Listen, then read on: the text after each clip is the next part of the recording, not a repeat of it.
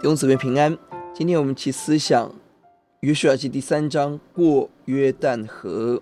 第一节，他们到了河边；二到四节，官长吩咐百姓跟着约柜走，但要相离两千肘。第四节说：“只是你们和约柜相离要两千肘，不可约柜相近，使你们知道所当走路，因为这条路你们向来没有走过。过约旦河之路是以色列人从未走过的路，唯一的依靠只有神。”而神显现的方式，透过约柜，约柜引导我们的每一步。而相离两千肘，约九百公尺，这是对神当有的敬畏。而五到六节，约书亚吩咐百姓要自洁；第六节吩咐祭司抬着约柜；七到八节，神吩咐约书亚在众人面前尊大，要吩咐祭司；九到十三节，约书亚吩咐百姓约柜前行，神要赶出迦南人。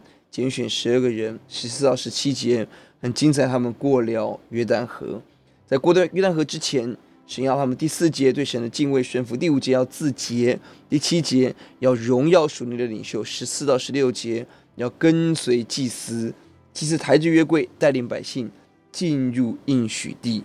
是的，呼求主帮助我们今天选择对主敬畏，洁净自己，顺服领袖。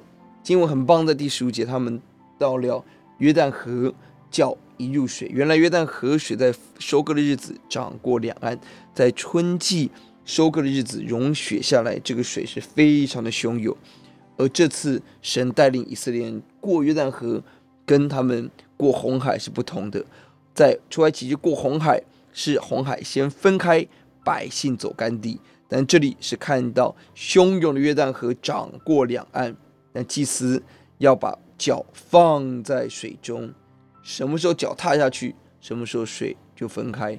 这是信心的成长，在看不到神开路的时候，要凭着信心，凭着神话语的真实，勇敢往前走。我们低头祷告，主，我们感谢您，让我们成为预备好进入应许地的子民，然后预备好对主的敬畏、顺服、圣洁跟顺服领袖，跟呼求主帮助我们在看不到。